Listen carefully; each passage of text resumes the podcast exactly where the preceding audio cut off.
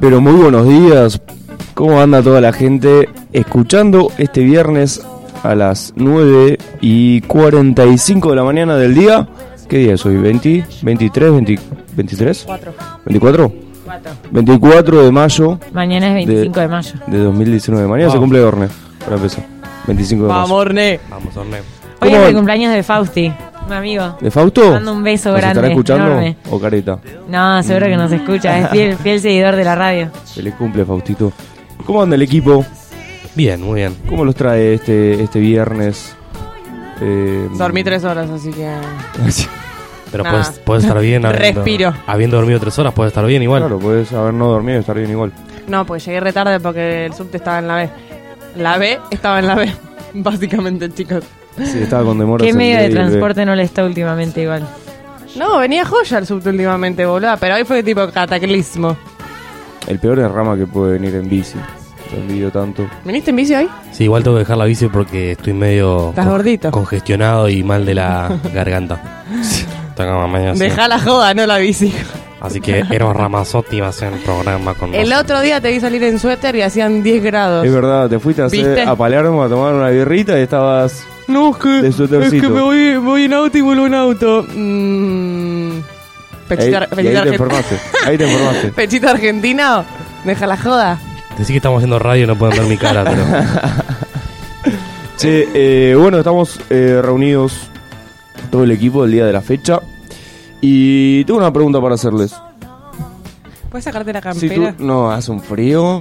Si tuvieran que. Si de repente se quedan náufragos, ¿qué, qué, qué objeto, qué cosas se llevan con ustedes? Una soga. ¿Una soga? Es lo único que no podés sacar de la naturaleza. Bueno, Tenés menos camping que... no, yo me, yo me llevaría un cuchillo.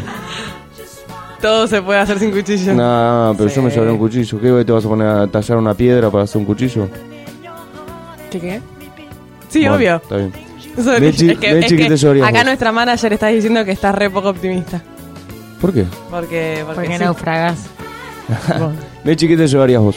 No, no tengo ni idea. No sé. Todavía no sé. Puedo pensarlo y después les digo. Dale. No, Un no. Cortaplumas, sí- quizá. Un cortaplumas puede ser. Un cortaplumas es una buena opción. ¿Cuántas cosas puedo llevar? Una. Una te dijo. Ah, ¿una? tenés- es como el que preferís, chicos. Se No, o Está una difícil- linterna, para está una difícil linterna la también conversión está- de texto que- en la mesa. Inagotable. Buah. Dale, el álbum de figuritas del Mundial. 98. Una tele, No, ¿viste? sí, un cuchillo, no sé. Ahí tenés. ¿Y vos? Cuchillo Cuchillo ya dijiste. hecho al principio. Y usar los dedos de tenedor, ¿no? O sea, Trascendental para la, para la vida de todos los que nos están escuchando. Sí, sí, saber si naufragamos, que nos llevamos. No, pero está bueno pensarlo, chicos. Es como, si un día te pasa, ¿eh? ¿De Y qué te pero tenés disfrazás? que- y pero- Mm, O la quizás me llevaría la pelota y daría a Wilson, Bueno, ¿no? no, no? esa- en esa no estoy. En Te volvés medio loquito. Bueno, el día de la fecha vamos a vamos a hablar de un tema eh, que es el tema de trabajo informal. Vamos a hablar sobre todos los distintos casos de trabajos informales que hay eh, en nuestro país y los fuimos dividiendo un poco en categorías para no generalizar en todos. Igual, nada, ahora se van a ir dando cuenta más o menos. ¿Por qué elegimos el, el, tema de la del día de hoy? Y considero que lo elegimos porque, mm, bueno, es un tema que se está, se está hablando bastante en los medios, es un tema que en ámbito preelectoral eh, surgen muchas propuestas y muchas discusiones en torno al, al trabajo, obviamente, como preocupación del Estado y como, digamos, responsabilidad también del Estado en esto de tener que generar, generar empleo. Y, y nos damos cuenta que en Argentina elegimos como la parte informal, entendiendo que Ah, bueno, hay un sector que está formalizado y es como el ideal, pero hay una parte informal que, que tiene de- muchas deficiencias y, y vulnerabilidades, digamos, en un punto. Entonces, como ir atacándolas de mayor de mayor gravedad a, a menor, digamos, o al Mm. trabajo más formal. Ese es un poco el propósito. Todos acá trabajamos en blanco, No. No. Sí, pero Bien. bueno, yo Tres, tengo- yo tres tengo- de cuatro, estamos al horno. bueno, No, es bueno, más o cuando menos, trabajo el- en negro, es más o menos el trabajo- porcentaje, ¿no? Claro, tengo monotributo. Es, es una de las ramas de igual que vamos Que a vamos a mencionar hoy. mencionar. Sí, sí, sí.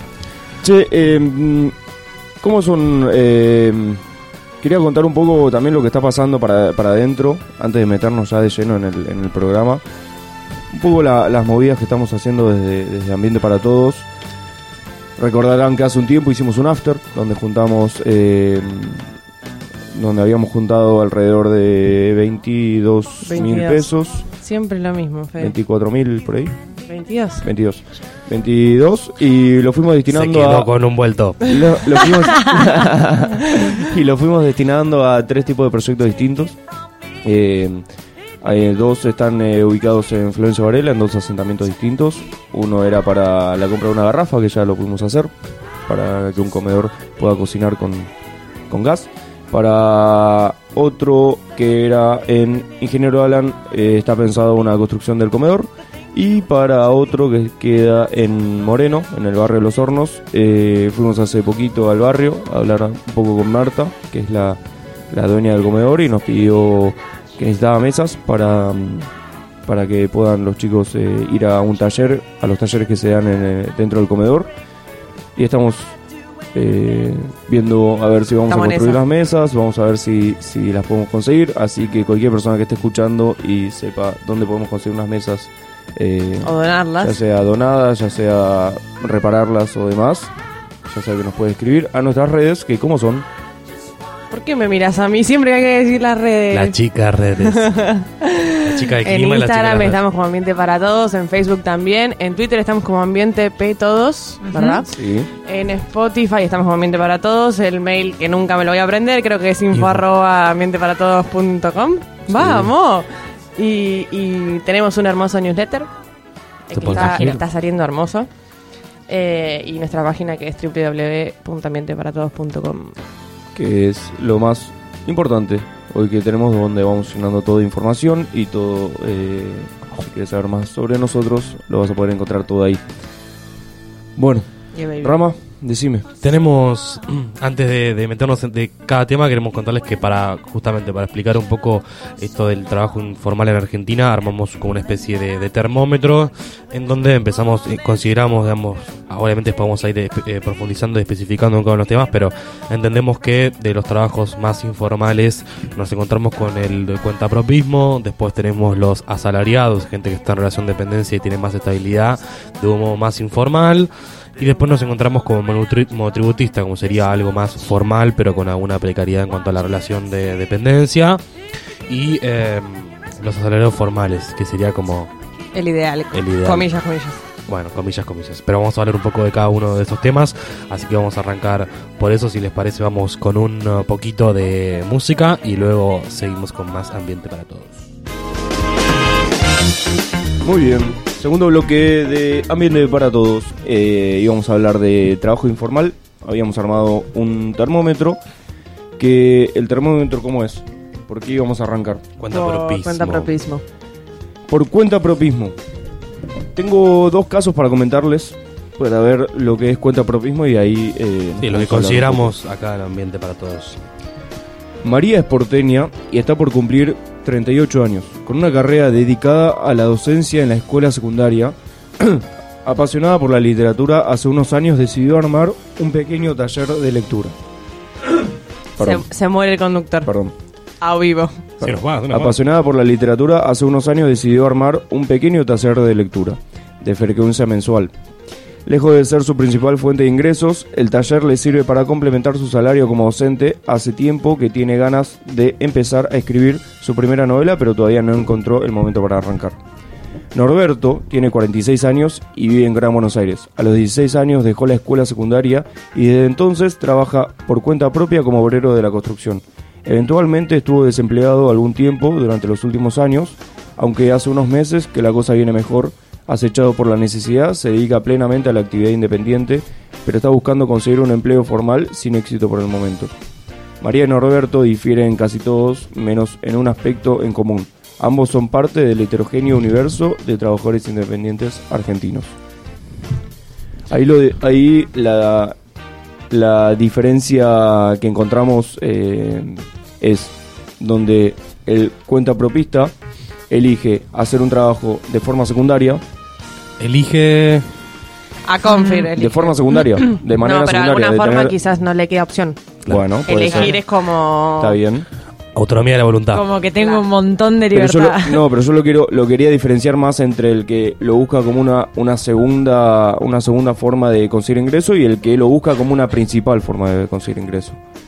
Por eso se abre como más, un poco más la brecha al que, como lo que intenta eh, diferenciar esto es al que no le queda otra y sale a hacer changas y el que tiene un, un trabajo que recibe un sueldo fijo no le alcanza y va y hace los fines de semana otra cosa. Sí, ta- también es un cuentapropista, entendemos, pero son dos situaciones distintas, ¿no? Obvio, obvio, No es lo mismo la situación del que ya cuenta con un ingreso fijo y una estabilidad laboral y, Exacto. digamos, derechos tanto en lo provisional, si está en blanco, si monotributista y demás, que vamos a, después a, a profundizar, pero entiendo que está en otra situación.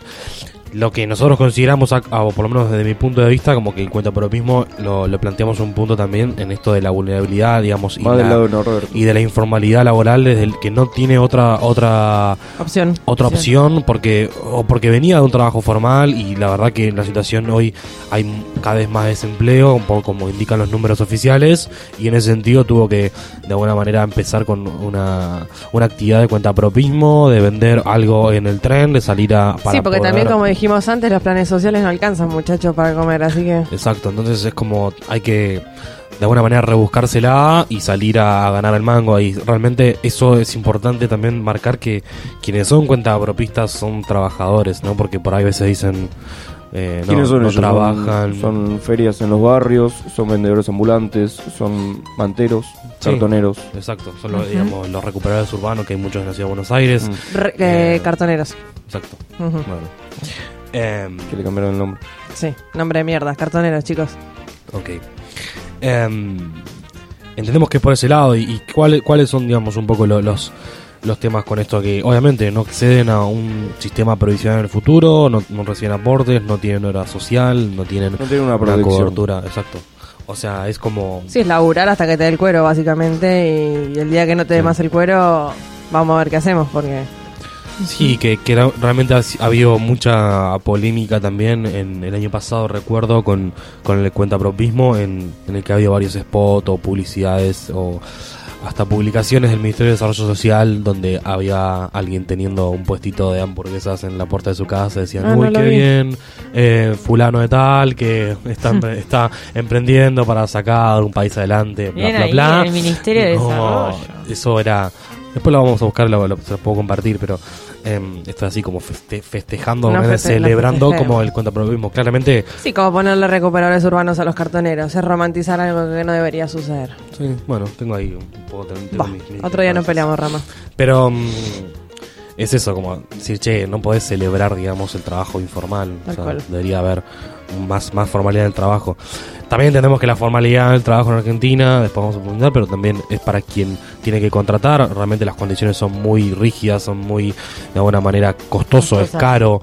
Entonces debería haber intermedios y demás. El monotributo es uno, pero debería haber también eh, algunos otros tipos de incentivos para que haya más formalidad en el trabajo, entendemos a priori. Pero bueno, eso es un poco la dinámica, me parece a mí, del, del El, cuentapropismo. el, el contrapropismo o trabajo independiente eh, dice que es una, es una categoría más compleja y difícil de caracterizar, pues es muy difícil como trazar los límites de- del universo del, contra, del, del cuentapropismo. Sí. Eh, y más en, más en países en desarrollo como es Argentina. Entonces, eh, ahí también me gustaría como diferenciar un poco, que ya lo hicimos, pero también del emprendedor, porque el emprendedor es, también está yendo a hacer algo por cuenta propia, pero como cuando hablamos de emprendedor no nos estamos no estamos hablando de alguien que se pone un puestito De vulnerabilidad, digamos, entre Claro. comillas. exacto Sí, estamos hablando de estamos Sí. hablando de otro de otro estatus social que tiene una idea y lo hace y, y tiene otra forma de hacerlo y tiene otra forma una forma más fácil de invertir también y demás Sí, sí, de financiarse y poder invertir en como si fuera un proyecto más grande, más cool, más... Eso es lo que realmente vemos en los medios, como los emprendedores y demás, que muchos son millennials, no millennials, pero son jóvenes, que invierten en un determinado proyecto que puede ser más o menos innovador, pero trae como... ta- También mucho esto de la innovación está en el Mm. emprendedurismo, ¿no? Como el, el emprendedor alguien que está innovando en un algo que no existía, está cambiando las reglas del juego, está como y cuando hablamos de cuentapropismo es, che, no, no estás innovando en nada. Pero son similares, pero son similares, en similares en el tema de la previsión, en el tema de las cargas sociales, en el tema. Sí, Ese sí, de- sí, del sí, en, de la eso, ley, en son- eso coincidimos, Sí. obviamente, el emprendedor no hay, y tampoco, bueno, hay algunas, hay algunos incentivos y algunos programas para, digamos, fomentar el emprendedurismo, Los busqué, los tengo. Sí, que después Rosa va a profundizar. Claro. Pero bueno, eso está, está bueno el, el comentario para, para separar un poco de- del, del cuentapropismo. Un, Eh, un oyente nos mandó un mensaje que se llama Carlos Alberto Sánchez, que no es mi papá, no, por si se lo preguntaban, eh, y dice que la mayor parte del laburo que se genera en el mundo es informal y esto es una de las causas que complica las jubilaciones porque no hay aportes a las cajas previsionales. Sí, también ahí vamos, eh, podemos profundizar cuando hablemos de la parte salarial y Hay bocha. de formalidad, digamos, de esto del sistema previsional, de varios proyectos que hay de cambio de edad jubilatoria y lo que implica, digamos, en los países donde, como Mechi comentaba fuera del aire, fuera del aire está aumentando la expectativa de vida, entonces se pone complejo, no cierran los números. Y la desinformación que hay, ¿no? Va, qué sé yo. Sí. Para mí como que hay como una nebulosa informativa ahí que... No, Y lo- to- no lo- todos sabemos todo, eso voy. Y lo último que me, me me quedó ahí dando vuelta con la cuenta propismo, esto de la importancia, consideramos que tienen otros sectores eh, más formales en cuanto a laboral de la organización, de, de agruparse, digamos. Hay algunos intentos que de agrupación de trabajadores de la economía popular, como puede ser la CETEP, que es la más conocida, pero también hay distintas mutuales. Y la importancia de eso, ¿no? De, de ir consiguiendo más derechos o ir consiguiendo más beneficios en lo laboral a través de, de la unión, digamos, de los trabajadores que trabajan en esta situación es importante, porque como dijimos antes, por más que estén en esta situación, no dejan de ser trabajadores y trabajadoras. Obvio. Bien, ¿qué sigue en el termómetro? Nos vamos un poquito más. Asalariados informales. Asalariados informales, sí, que eso traje información yo. Vamos, Primero. Busqué a ver qué, qué- cómo definía la OIT o cómo entendía la OIT al asalariado ¿Qué es la informal. OIT, Mechi? La Organización Internacional del Trabajo. ¿Dónde Así tiene sede, sí. Mechi? Ah, en Washington. no, espera, sí, en Washington tiene la sede principal. Eh, eso lo sé. ¿O en Ginebra? Mm, Chequeámelo. Me parece que, bueno, que en Washington igual hay, ahí hay ser. una sede, puede ser, me mataste igual, eh, ahí. Pero bueno, eh, la Mechi. salaria informal este, lo define la OIT como todo trabajo remunerado que no está regulado o registrado o protegido por marcos legales o normativos, que es más o menos lo que veníamos diciendo, pero bueno, la OIT también lo reconoce como tal. Y también es el trabajo no remunerado llevado a cabo por una empresa generadora de ingresos. Y los trabajadores informales no cuentan con contratos de empleo seguro, prestaciones laborales, protección social o representación de los trabajadores. Bueno, eso es importante eh, porque, bueno, eh, sí, no están tan amparados y, eh, y como lo que también comentábamos en el corte, también es mucho más fácil echarlos, es mucho más fácil no darles el empleo que se que les corresponde darles el empleo mínimo y ellos tienen muchísimo menos posibilidad de bueno de salir a eh, protestar básicamente por sus derechos porque bueno no están tan amparados y busqué algunas algunas estadísticas para que esto no resultara tan aburrido eh, que fui encontrando en diferentes medios de en me- diferentes medios y diferentes eh, Fuentes. fuentes. Eh, la primera que encontré fue que en 2018 este, se destruyeron 101.000 puestos de trabajo en blanco durante, sí, durante ese año en, acá en la Argentina y que este, provocó 40.000 trabajadores más en negro.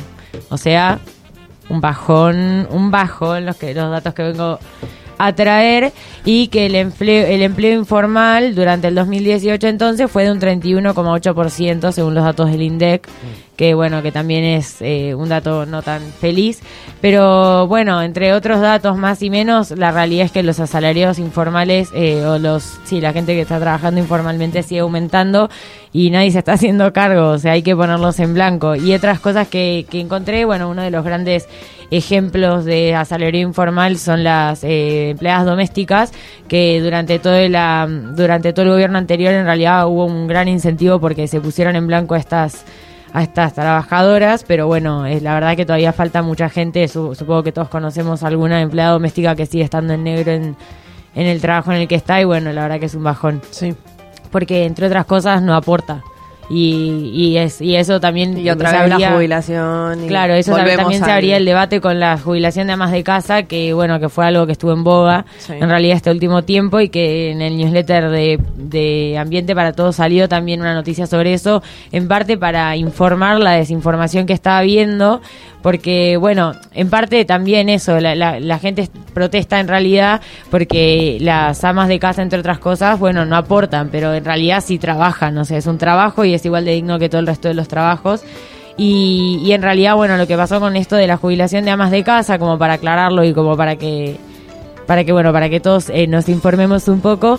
Eh, en realidad es una moratoria previsional que salió en 2003 en 2000 no en 2006 fue implementada en 2006 en realidad era una moratoria que ya estaba pensada en 1955 pero salió recién ese año y que en 2016 eh, se em, se extendió en plazo y que recién este año en julio de este año bueno en realidad esa moratoria se vence y se plantea la posibilidad de que no se vuelva a este extender el plazo, lo cual este, sería un bajón porque las eh, amas de casa no podrían eh, recibir una jubilación que es la jubilación mínima, o sea, no, no se imaginen que Un derecho. es, eh, además de que derecho es un- mínimo. Además que es un derecho, no es que están recibiendo wow, una cantidad de plata impresionante, están recibiendo un sueldo, eh, sí, una jubilación mínima por el trabajo enorme que estuvieron haciendo, porque las amas de casa en realidad dedicaron su vida, eh, su vida activa en realidad a, a cuidar de su familia y sobre todo también de sus hijos o a cuidar su casa, que